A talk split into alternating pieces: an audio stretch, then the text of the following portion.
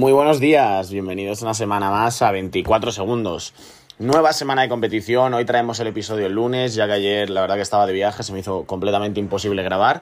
Pero bueno, ya estamos aquí de vuelta, los playoffs han seguido, ha sido una semana un poco rara, con ese parón de tres días que hubo debido a, bueno, a un nuevo episodio eh, de racismo en los Estados Unidos, en la que eh, un padre de familia, Jacob Blake, era disparado hasta en siete ocasiones por la espalda eh, delante de sus tres hijos por parte de la, de la policía. Y lo dicho, un nuevo episodio de racismo que sabemos que eh, ahora mismo, sobre todo en, las grandes ligas del deporte americano, se han puesto en pie, han alzado la voz por, por la igualdad entre, entre, lo, entre negros y, blancos. Y la verdad que hubo momentos de mucha tensión.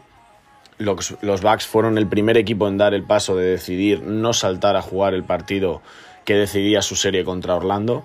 Y a partir de ahí le siguieron todos los equipos, se habló sobre la posibilidad de cancelar la temporada incluso, pero tras tres días de reuniones entre los jugadores, entre los eh, propietarios de las franquicias, incluso en agentes externos como Barack Obama o incluso el padre de Jacob Blake, eh, eh, fue preguntado acerca de esta posibilidad de cancelar la temporada, de qué, de qué opinaban ellos. Entre otros jugadores, Donovan Mitchell fue el, más agresivo, podríamos decir, ¿no? el que él, decía que, que, hacían ahí, que, por qué tenían que estar ahora mismo en la burbuja, tendrían que estar fuera en la calle luchando por, por la igualdad entre, entre razas. ¿no? Eh, por su parte, por ejemplo, LeBron James también dijo que no jugaría eh, a no ser que los propietarios dieran un paso más adelante. Sabemos que eh, muchos, bueno, no muchos, pero hay cierto racismo entre los propietarios, ya no solo de las franquicias de la NBA, sino de la NFL o de la NHL. Y LeBron quiso que al final esa gente poderosa con mucho dinero diera un paso adelante en lo que, en lo que a esta lucha por la igualdad de derechos se, se refiere. ¿no? Finalmente la temporada no, no se canceló, los jugadores decidieron seguir adelante, eh, como siempre con, su, con los mensajes reivindicativos, eh, arrodillarse antes de, empezar los partidos durante el himno. Bueno, eh, una serie de, circunstancias y de acciones que, van a, que llevan a cabo los jugadores y que desde aquí, por supuesto, le mandamos el máximo apoyo y, la verdad que siempre mis, mis respetos hacia todos los jugadores y hacia y hacia toda la comunidad eh, afroamericana en Estados Unidos que tanto y tan mal lo están pasando en, en estos momentos. ¿no? Lo dicho, eh, hubo tres días en los que no hubo partidos, finalmente el, sábado volvieron los, los playoffs, pero bueno, aún así hay muchas, muchas cosas eh, que contar de esta semana.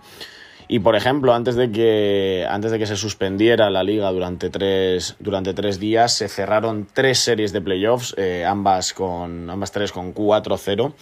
La primera de ellas fue la, victoria de los Celtics sobre los Philadelphia 76ers, ya lo hablamos la semana pasada. Eh, Joel Embiid dijo que, con todo lo que habían trabajado no querían irse a casa con un cero en el marcador, pero la verdad que eh, la superioridad de los de Massachusetts ha sido eh, bastante, bastante clara y así lo ha demostrado el resultado, ¿no? en el último partido, la verdad que probablemente el más apretado de toda la serie, pero aún así siempre los Celtics un pasito por encima y con esa baja de Gordon Hayward que a lo mejor a la larga todavía no, pero a la larga puede ser algo bastante bastante grave y que merme bastante las opciones de este equipo de llegar a lo mejor un pasito más lejos. Pero bueno, lo dicho, los Celtics sin ningún problema eh, barren a los a los Philadelphia 76ers y Además, ya empezada, eh, se van a enfrentar a los Raptors en, esta, en la semifinal de conferencia. ¿no? Ya ayer se jugó el primer partido de esta semifinal, de la que hablaremos eh, más adelante. Primero vamos a, cerrar todo el tema de las primeras rondas. Pero bueno, otra ronda que se acababa ese mismo día era la de los Raptors, lo mismo, sin ningún problema barren a los Brooklyn Nets, unos Brooklyn Nets literalmente eh, con lo justo y necesario para poder, para poder presentarse en Orlando. Eh, desde mi punto de vista, mm, la, pena que me da el, adiós de los Nets es que probablemente mm, no vayan a renovar a Jamal Crawford. Eh, y apenas le hemos visto jugar en la burbuja. Son de estos jugadores que, ya están muy cerca de la retirada, pero que la verdad que eh, tienen baloncesto de sobra en las manos y, bueno, los que les hemos visto jugar no queremos que, se retiren nunca, ¿no? Eh, por parte de los Raptors, pues poco que decir, la verdad, una serie muy, muy seria, con grandes minutos, sobre todo del banquillo. Eh, no ha habido una carga de minutos muy grande para, para los titulares y, al final, bueno, pues no se pueden sacar nada más que, que cosas positivas, ¿no? Eh, ese, ese día en el 4-0 Kyle Lowry sufre una, una pequeña lesión y es duda hasta el último momento para, para, iniciar la semifinal ante los, ante los Celtics. Finalmente, y como ya he dicho, hablaremos más adelante, pero finalmente Lowry consiguió estar. Pero bueno, aún así, aún sin Lowry en ese partido, los Raptors son mucho, mucho más equipo de lo que son, de lo que son los Nets, ¿no? Y bueno, al día siguiente se acababa otra serie más, una que a mí mm, ya lo hablamos la semana pasada y esta semana no iba a ser distinto, me sigue sorprendiendo. Los Heat han barrido a los Indiana Pacers 4-0 para la franquicia de Miami. De verdad, el día que Eric Spolstra deje de ser entrenador de los Miami Heat, eh, le tendrían que hacer, ya no sé si una estatua o un museo eh, a la entrada del American Airlines Arena. Porque es increíble. Eh, lo que consigue este entrenador con tan poquito, es verdad, vamos a ser sinceros, el equipo es muy bueno, pero el equipo es muy bueno una vez que ya lo hemos visto, ¿no? Al principio de la temporada no contábamos con unos Miami Heat eh, de, este nivel, ¿no?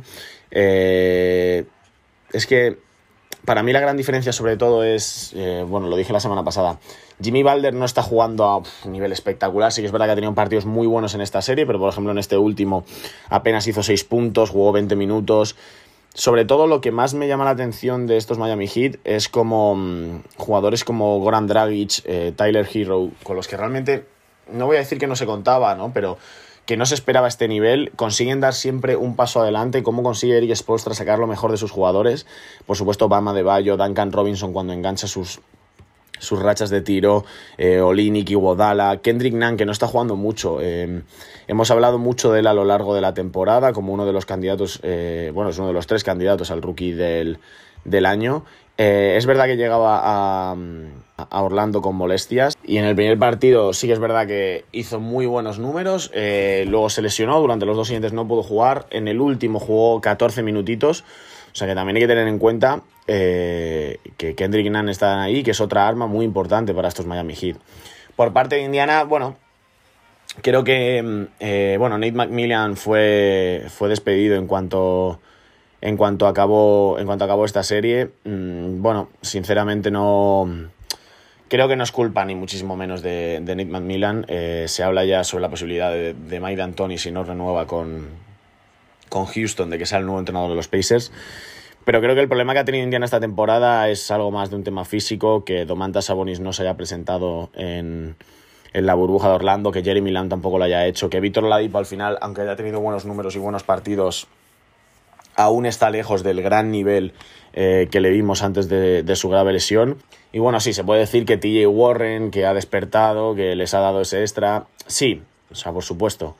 Pero al final lo de TJ Warren lo hemos visto, ha sido fruto de un par de partidos, tres partidos, cuatro partidos de buena racha.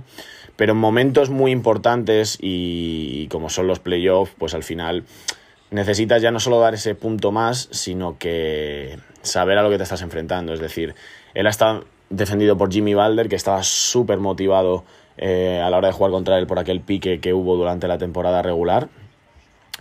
Y, yo para mí ahí Warren no, no ha sido el jugador que, que, bueno, que del que se habló durante unos días, ¿no? Que parecía que iba a ser el nuevo Michael Jordan, ¿no? Eh, y poco más, Miles Turner al final, pues su nivel, su nivel base creo que no, no, puede dar mucho más de lo que ha ofrecido en esta serie de playoffs. Malcolm Brondon ha estado a un gran, gran nivel, es el, yo creo que el gran líder de, de estos Indiana Pacers. Y lo dicho, bueno, eh, a recuperar el buen nivel de Oladipo, a que se recupere Domantas Sabonis y sin ninguna duda el año que viene volveremos a ver a los Pacers en, en la postemporada, ¿no? Bueno, antes del parón pasaron bastantes, bastantes cositas también en, series que no, que no se acabaron. Por ejemplo, eh, la magia de Luka Doncic. Eh, Porzingis ha sido baja en el partido número 4, en el Game 5 y en el Game 6 eh, en la serie contra, contra los Clippers y la verdad que cuando ya llega la noticia de que en el Game 4 eh, Porzingis no va a jugar, sabes que las, las opciones de los, de los Mavericks eh, se reducen drástica, drásticamente. Pero bueno, aquel día eh, con 2-1 a favor para los Clippers ocurrió un milagro, un milagro llamado Luka Doncic que explotó para 43 puntos, 17 rebotes, 13 asistencias tras una prórroga y un game winner, un step back three impresionante, como gana el partido eh, Luka Doncic. Eh, pero bueno, al final se ve que, sin Porzingis eh, Doncic está muy solo. Ese partido yo creo que fuerza en la prórroga y Doncic es capaz de ganarlo también por la gran aportación de jugadores como Trey Burke, como Seth Curry o como Tim Hardaway pero sabemos que esos jugadores no podían mantener el nivel durante dos partidos más y conseguir eh, parar a Paul George, Kawhi Leonard y compañía, ¿no? Entonces, bueno, eh, me quedo ya hablando de esta serie. Eh, tras esa victoria in extremis de los Mavericks forzando el, quinto partido y el 2-2 en el marcador, los Clippers dan un paso adelante y antes justo del parón consiguieron una victoria aplastante, 154 a 111 en la que ya marcan el camino de lo que iba a ser esos últimos, esos últimos momentos de los, de los maps en playoffs, ¿no? Pues ese día lo he dicho, Doncic encima no está a su mejor nivel, eh, Trey Burke, Tim Hardaway o Seth Curry a lo mejor no aportan lo que deberían aportar con la baja de, de Porzingis.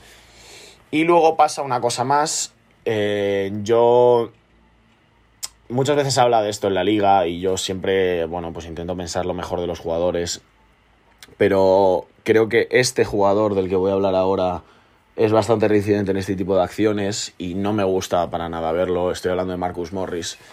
Eh, Doncic en el, antes del Game 4, antes del partido que gana con, la canasta ganadora, eh, es duda hasta el último momento por, bueno, pues por aquella lesión en el tobillo eh, en, el último, en el último encuentro. Al finalmente lo juega, se sale como vimos, gana el partido y en el siguiente partido los Clippers saben a lo que se enfrentan y Marcus Morris tiene una acción bastante, bastante fea con Doncic. En la que en un primer momento yo, venga, apelo a la buena fe de, Marcus Morris. Para mí la jugada la veo y la, y, la veo más veces. Y me parece cuanto menos extraña. Es una entrada canasta de Doncic en la que eh, Morris eh, pisa el tobillo dañado de, de Doncic. Mm, sí que es verdad que parece que Morris en ningún momento está mirando al pie. No sé, a mí el movimiento me parece demasiado exagerado. Me parece que Morris está bastante lejos del tobillo de Doncic como para que sea un paso natural. Em, y además es que estas cosas. Es que es demasiada casualidad, ¿no? Justo en el tobillo malo, justo en un momento en el que el tobillo se puede doblar con facilidad. Lo dicho, yo en ese momento no quería eh, pensar mal de, Marcus Morris, pero bueno, luego llega el, partido de ayer, el, Game 6, en el que los, los Clippers consiguen eh, eliminar a los Maps y clasificarse a las semifinales de conferencia y vuelve a haber otra jugada así en el primer cuarto. Eh, de nuevo una entrada canasta a De Doncic y Marcus Morris literalmente para mí se vuelve loco, hace una falta súper, súper dura. los árbitros le sancionan con flagrante 2 y es expulsado del partido tras solo 9 minutos. Y entonces ya me da que pensar. Al final del partido, Doncic es preguntado acerca de esto y él dice que, bueno, que tras la primera jugada él pensó pues lo mismo, ¿no? Que, mm, que puede ser un lance de juego, que no imaginaba que Morris no quería hacer daño a nadie, pero que tras una segunda jugada así eh, tiene que pensar distinto y, que él no quiere encontrarse con tíos así en, en las canchas, ¿no? Morris al final luego se defiende diciendo que en un futuro Luka Doncic va a ser una una de las caras de la liga y él se ha enfrentado ya a mucha gente de este tipo y sabe por qué, por qué lado van, ¿no? Eh, también yo recuerdo varias jugadas con LeBron James eh, muy feas. Es un excelente defensor, las cosas como son, pero creo que en ocasiones abusa un poquito de la fuerza y a lo mejor del juego sucio. Y esto no dejan de ser cosas que no queremos ver en una, en una cancha de baloncesto y mucho menos en los playoffs, porque queremos ver a los mejores, no queremos que nadie se lesione y mucho menos que alguien lesione a, un jugador, ¿no? Lo he dicho, los Clippers ya se han clasificado, ya están en semifinales, esperan al ganador de la serie entre los Nuggets y de los Jazz, de la que hablaremos más adelante. Vamos a seguir con las series que ya han acabado. Por ejemplo, los Milwaukee Bucks eh, fueron el primer equipo en, no presentarse a jugar con el tema de Jacob Blake eh, llegaban al partido que se debería haber jugado ese día con 3-1 en el marcador Y lo dicho, lo hablamos la semana pasada, eh, lo del primer partido simplemente fue un traspiés. Sabíamos que no, que Orlando no iba a ser capaz de, repetir aquello, los, los Bucks iban a aprender la lección y a partir de ahí eh, jugarían a su juego y conseguirían eliminar fácil a, los Magic. Y así ha sido, parcial de 4-0 desde aquella derrota inicial. Y los Bucks que ya están en semifinales de conferencia a la espera de los Miami Heat. Y qué serie va a ser esa también hablaremos más adelante eh, va a ser muy muy bonita de ver y el otro equipo que ya está clasificado, Los Ángeles Lakers, eh, llegaban al parón con un 3-1 arriba, tras otro enorme partido de, la verdad que de todo el equipo, sobre todo a, nivel defensivo y con muy, muy buen acierto en el triple por parte de todos. Eh, en ese Game 4, Anthony Davis incluso se retira del partido por una serie de espasmos en la espalda. Los Lakers no quieren forzar. Fue una victoria bastante, bastante fácil en que en algún punto llegan a ganar hasta por más de 30. Entonces Anthony Davis jugó solo 15 minutos, descansó. LeBron James jugó a un nivel increíble. El, banquillo también lo hizo. Y por parte de Portland, bueno, eh, Lilar, eh, yo creo que ya lo que le faltaba es que le tirasen ahí un bombazo encima porque jugó con un dedo fracturado ese partido por una acción en el, en el Game 3 ante Anthony Davis con el balón que intenta robarlo y se dobla el dedo y se lo fractura. Eh, durante el partido también tiene una distensión en la rodilla y se retira y se va de la burbuja, ya confirma que en los siguientes partidos no iba a estar. Chapo para los Blazers que se presentaron en el último partido sin, sin su mejor jugador y se lo pelearon hasta el final a los Lakers. Tuvieron que esforzarse al máximo los LeBron James y Anthony Davis eh, yéndose uno a hacer triple doble con 36 puntos y Anthony Davis a los 43. Pero he dicho, chapó para la temporada, para el final de temporada de los Blazers. Al final de la temporada, vamos a ser sinceros, a pesar de lo bien que lo han hecho en la burbuja eh, y de la pelea que le han conseguido dar a los Lakers, la temporada de los Blazers no deja de ser mala. Porque es un equipo que aspira mucho más que a entrar de milagro en playoff y a caer en primera ronda. Creo que eh, han tenido también bastantes problemas con las lesiones. A la hora de llegar a la burbuja, el tema de Zach Collins y de Trevor Ariza, que uno con la lesión y otro con que no, no quería presentarse en la burbuja, también les ha mermado un poquito. Pero bueno, creo que los Blazers deben replantearse un poquito todo lo que ha pasado esta temporada, sobre todo al comienzo, cuando no ganaban un partido y se veía ya que iba a ser muy complicado que entrasen en playoff. Así que lo dicho, chapó para el final de temporada, pero hay que pensar y hay que ver cómo, cómo evolucionan las cosas, porque es un equipo que debería pelear eh, como mínimo por llegar a la final de la conferencia oeste. Y bueno, estas son las series que, que, están acabadas, solo quedan dos por jugarse, una que ya se va al Game 7 y otra que hoy se va a jugar el, el, Game 6, eh, es la que es la serie entre los Rockets y, los Thunder. Eh, milagrosamente, diría yo, los Thunders eh, remontaron el 2-0 con el que se vieron al principio de la serie, la verdad. Eh, tras esos dos partidos yo no vi a los Thunders con un nivel como para poder, por supuesto, robarles un partido a los, a los Rockets, pero no para más allá de eso. Finalmente lo han conseguido, robaron dos partidos. En el, en el, quinto, en el quinto partido de la serie ya sí que no pudieron con, los Rockets. Eh, palizón del equipo de Houston en la vuelta a la cancha de Russell Westbrook, el primer partido que juega en esta ronda de playoff. Eh, muy discretito el nivel de Westbrook en este, en este primer encuentro, pero bueno, al final sabemos que, Westbrook va a, ir, calentando, va a ir cogiendo nivel y va a hacer aún más difícil a los, a los Thunder conseguir eh, remontar esto, ¿no? Lo dicho, esta madrugada se juega el Game 6 en el que los Rockets pueden mandar a, casa a los Oklahoma City Thunder. Eh, y en el caso de ganar ya les espera Los Ángeles Lakers. Eh, bueno, voy a hablar antes de la última serie que queda y ya empezamos a analizar las eh, potenciales semifinales de, de, conferencia. Yo sinceramente, por cierto, antes de nada, eh, creo que hoy los Rockets liquidan esta serie, creo que ya no van a perder más partidos. Eh, al final todo depende, lo dicho, ya no solo del nivel de James Harden, sino sobre todo y más importante del nivel de los tiradores de banquillo y de los, mm, las no estrellas del equipo, es decir, Daniel House, Eric Gordon, Ben McLemore, eh, Robert Covington, esta gente que, que, tenga un acierto más o menos ahí de un 40, un 50% en triples y que marque al final esa diferencia, porque al final el equipo de Oklahoma no es tan extenso a la hora de tener anotadores como puede ser el de Houston. Y por último, la serie de las series. Eh, de verdad, mm, es increíble lo que está ocurriendo entre Denver Nuggets y Utah Jazz. Lo que está ocurriendo entre Jamal Murray y entre, y entre Donovan Mitchell. Eh, o sea, no sé si es que estamos viendo ahora mismo eh, una reencarnación de Magic Johnson contra la River, de los Celtics contra los Lakers. Pero qué barbaridad de serie, qué maravilla, cómo está jugando Jamal Murray. Eh, la serie está empatada 3 a 3. Eh, todo esto viniendo de un 3-1 a favor de, Utah, que ocurrió pues, el, domingo pasado, se ponía 3-1 Utah Jazz. Y, hoy domingo, eh, bueno, perdón, ayer domingo, los, los, Nuggets consiguen empatar la serie 3 a 3. Nos vamos al Game 7. Y de verdad, os lo recomiendo si podéis verlo de cualquier manera. Eh, porque está siendo impresionante todos y cada uno de los partidos de esta serie. Y me quiero parar un momento solo a hablar de, Jamal Murray.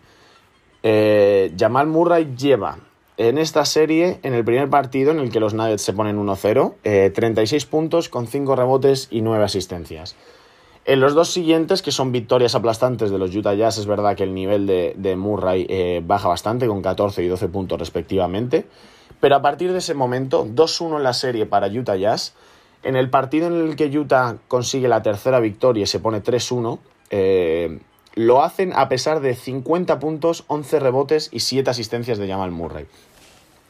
Partidazo descomunal. Pero no solo eso, en el 3-2, ya eh, jugándose la, la, eliminación en el quinto partido, Jamal Murray se va a 42 puntos, 8 rebotes, 8 asistencias en 41 minutos de juego. Y ayer, de nuevo jugándose la eliminación, Jamal Murray vuelve a explotar para 50 puntos con 9 de 12 en triples, 5 rebotes y 6 asistencias en 43 minutos de juego. Cuando acaba el partido, se ve al canadiense destrozado, literalmente destrozado tras la entrevista en los pasillos a punto de ir al vestuario, de un jugador que denota que lo da absolutamente todo en la pista. Es increíble ver la facilidad eh, que está teniendo Jamal Murray, eh, como los Utah Jazz no han encontrado un defensor para él, no se le puede parar, se le ve cada vez que tiene la pelota en las manos, la confianza que tiene en ella, los gestos que hace cada vez que anota una canasta, se nota que está disfrutando muchísimo y que está liderando al equipo y que sabe lo bueno que es. Y mm, yo la verdad que podría estar tirando halagos hacia Jamal Murray eh, durante todo el episodio pero, pero creo que los números en este caso sí que hablan por sí solos. De verdad, ver jugar a Jamal Murray, ver la confianza que tiene, porque da miedo. Y luego, por el otro lado, a pesar de llevar dos derrotas seguidas, no puedo eh, dejar de mencionar a, Donovan Mitchell. La verdad que el enfrentamiento entre estos dos jugadores está siendo digno de admirar. Eh, eh, perdón, Donovan Mitchell no ha bajado eh, de 30 puntos en ningún partido esta serie, salvo en el tercer partido en el que los Jazz aplastan a los Nuggets y tan solo juega 27 minutos para 20 puntos, pero, pero ha anotado 57 en el primero, 30 en el segundo, los 20 de los que acabamos de hablar en el tercero, 51 en el cuarto, 30 en el quinto y 44 ayer. Es decir, Dos partidos de 50 puntos, al igual que Jamal Murray. Está siendo de verdad impresionante el enfrentamiento entre estos dos. Eh, hablaba de la confianza que tenía Jamal Murray y de la que se le ve al jugar y al tener la pelota en las manos, y es prácticamente la misma que tiene Donovan Mitchell. Creo que son dos jugadores que ahora mismo están chocando entre ellos y que creo que de ninguno de ellos va a depender esta serie, porque ambos van a hacerlo muy muy bien, ambos equipos cuentan con que ellos lo van a hacer muy bien, y creo que lo que va a decantar este Game 7 son las demás piezas. ¿Cuál es la, cosa? Denver cuenta con eh, Nikola Jokic. Eh, creo que los Jazz no tienen ninguna estrella al nivel eh, anotador ni de influencia en el juego como tiene, como tiene Denver. Y, y, luego Gary Harris. Gary Harris volvió ayer a jugar, es el primer partido que juega de toda la serie. Y cuidado, cuidado con Gary Harris, que es otro arma ofensiva más para unos Denver Nuggets que se les caen de las manos. El nivel de Jeremy Grant también en estos últimos partidos está siendo muy bueno, ya no solo en el aspecto defensivo, que es el que se podría esperar de él, sino también en el, en el tiro exterior. Y luego por parte de Utah, mm, Michael Conley y Jordan Clarkson me parece que son las dos, eh, las dos piezas que tienen que dar un paso adelante para, para que los Jazz cuenten con una ventaja en el Game 7. Sabemos que Gobert va a estar ahí, pero no le puedes pedir a Gobert que te haga 30 puntos. No le puedes pedir a Gobert que te haga una gran cantidad de puntos porque no es el juego de Rudy Gobert. Entonces, por eso digo que para mí eh, Jordan Clarkson y Michael Conley son los jugadores que tienen que dar un paso adelante a la hora de anotar y de ser un apoyo para Donovan Mitchell y que no esté muy solo. Ayer los Jazz hacen 107 puntos y 44 de ellos son de Donovan Mitchell. Entonces, lo dicho, creo que ni en Mitchell ni en Jamal Murray van a estar la clave de esta serie, sino van a ser sino en las, en las piezas restantes de, de los equipos. Y lo dicho, hay gente como Gary Harris, eh, Jeremy Grant o Michael Porter, por ejemplo, en, Denver pueden ser muy importantes y los que ya hemos hablado en, en Utah, ¿no? Y bueno, vamos a hablar de las semifinales de conferencia. Vamos, la verdad, a hacer predicciones únicamente y bueno, hablar de la que ya se ha jugado un partido, que es el, eh, los Celtics contra los Raptors, en los que los Raptors han ganado muy, muy fácil a los. a los. Perdón, los Celtics han ganado muy fácil a los Raptors. Eh, no fue un buen partido de ninguno de los jugadores de Toronto. La verdad que Fred Van Vliet, Pascal Siakam eh, están a un nivel bastante, bastante flojito. Y por parte de los Celtics, la verdad que son sota, caballo y rey. Es decir, un nivel en una línea recta eh, muy bueno, pero no excelente de Jason Tatum, Kemba Walker, Jalen Brown, Marcus Smart, ¿no? En un nivel así, digamos, recto en el momento en el que uno de esos jugadores de un paso por encima, pues ya es prácticamente, eh, no voy a decir imposible, pero muy, muy complicado ganarle partidos a estos, a estos Celtics. Y mientras estos jugadores creo que estén por encima de 15, mm, 20 puntos, va a ser muy difícil ganarle partidos a los, a los Boston Celtics, ¿no? Eh, lo dicho, primer partido ya para, los de Massachusetts, eh, derrota dolorosa para Toronto. mi predicción en esta serie Va a ser eh, a lo mejor sorprendente, pero va a ser una serie fácil para Boston, creo. Tengo la sensación, por lo que vi en el partido de ayer, a pesar de, esos problemas ofensivos de los jugadores, pero creo que eh, aparte de que fallaron mucho, fue debido al gran nivel defensivo de Boston. Y no sé si Toronto tiene jugadores para parar a ciertos jugadores de Boston. Es decir, no encuentro en los Toronto Raptors un jugador que pueda parar eh, a Jalen Brown. Eh, porque a Tatum, Anunobi eh, o Siakam se emparejan con él. Siakam, en el caso de emparejarse con Tatum, creo que tiene una desventaja muy grande, por tanto solo quedaría Anunobi. Y no ve un jugador capaz de parar a Jalen Brown, que aún así ayer fue el peor de este mm, grupo de 3-4 jugadores buenos de Boston, ¿no? Pero me parece eh, que Boston tiene una pequeña, pequeña ventaja ahí, porque Van Vliet, por ejemplo, es muy bajito para defender a Brown, lo mismo con Lauri. Anunobi si al final tienen que decidir entre Tatum y, y, Jalen Brown, porque si no lo he dicho, Siakam creo que tiene una gran desventaja a la hora de defender a, a aunque por supuesto puede hacerlo. Pero mi predicción aquí es victoria fácil en esta serie para los, para los Boston Celtics. No estoy diciendo que los vayan a barrer, pero 4-1, 4-2, así, no mucho más. La verdad, no veo a los Raptors haciendo una gran serie contra, contra Boston, ¿no? Ojalá me equivoque, se vayan a Game 7, súper apasionante la serie, ¿no? Pero bueno, es la predicción que yo tengo en, estos momentos. Y bueno, seguimos. Serie, la otra única serie que está confirmada, que empieza hoy, eh, Milwaukee Bucks contra Miami Heat. Muchísimas ganas de ver a esta serie, pero muchísimas, muchísimas ganas de verla. Eh, mi predicción sin duda es que gana eh, Milwaukee, pero el problema es que los Heat son un equipo que te puede sorprender tanto, que tiene tantas cosas para sorprenderte, que no, me atrevo a, a, decir nada, ¿no? Em, creo que va a tener que ajustar su quinteto Eric Spolstra. Creo que con el quinteto con el que salía contra Indiana Pacers no va a poder jugar contra. contra. contra Milwaukee. Porque creo que el defensor de Antetokounmpo mmm, no va a ser Jimmy Balder. No sé si. No sé si va a ser Jimmy Balder el que se empareje con él o va a ser Jay Crowder. Eh, la verdad, no creo que pongan a, Bama de Bayo, porque creo que entonces la movilidad de Yanis puede ser eh, clave en, esa serie, ¿no? Y cómo pueda jugar con, con Bam. Pero me gustaría ver, la duda que tengo si se van a atrever a poner a Andrei Wodala a defender a Antetokounmpo. Mm, creo que es un pelín pequeño Iguodala en lo que a altura se refiere para defender a Antetokounmpo. Pero bueno, sabemos que estamos hablando de uno de los mejores defensores de, la liga en los últimos años. Y no sé tampoco si físicamente está al nivel de poder defender al griego, ¿no? Veremos cómo ajusta Eric Postra, si hay algún entrenador que pueda encontrar una manera de parar ante un poco lo que tiene es sin ninguna duda Spolstra. Y, y, bueno, veremos. La verdad que mi predicción para esta serie es más o menos un 4-2, una cosa así para, para Milwaukee Bucks. Seguimos, nos vamos al oeste, en donde ninguna, ninguna serie está confirmada todavía. Lo dicho, esta, esta noche se juega el, el, Game 6 entre Oklahoma y Houston. En el caso de ganar Houston, Houston se clasifica y se enfrentaría contra los Lakers.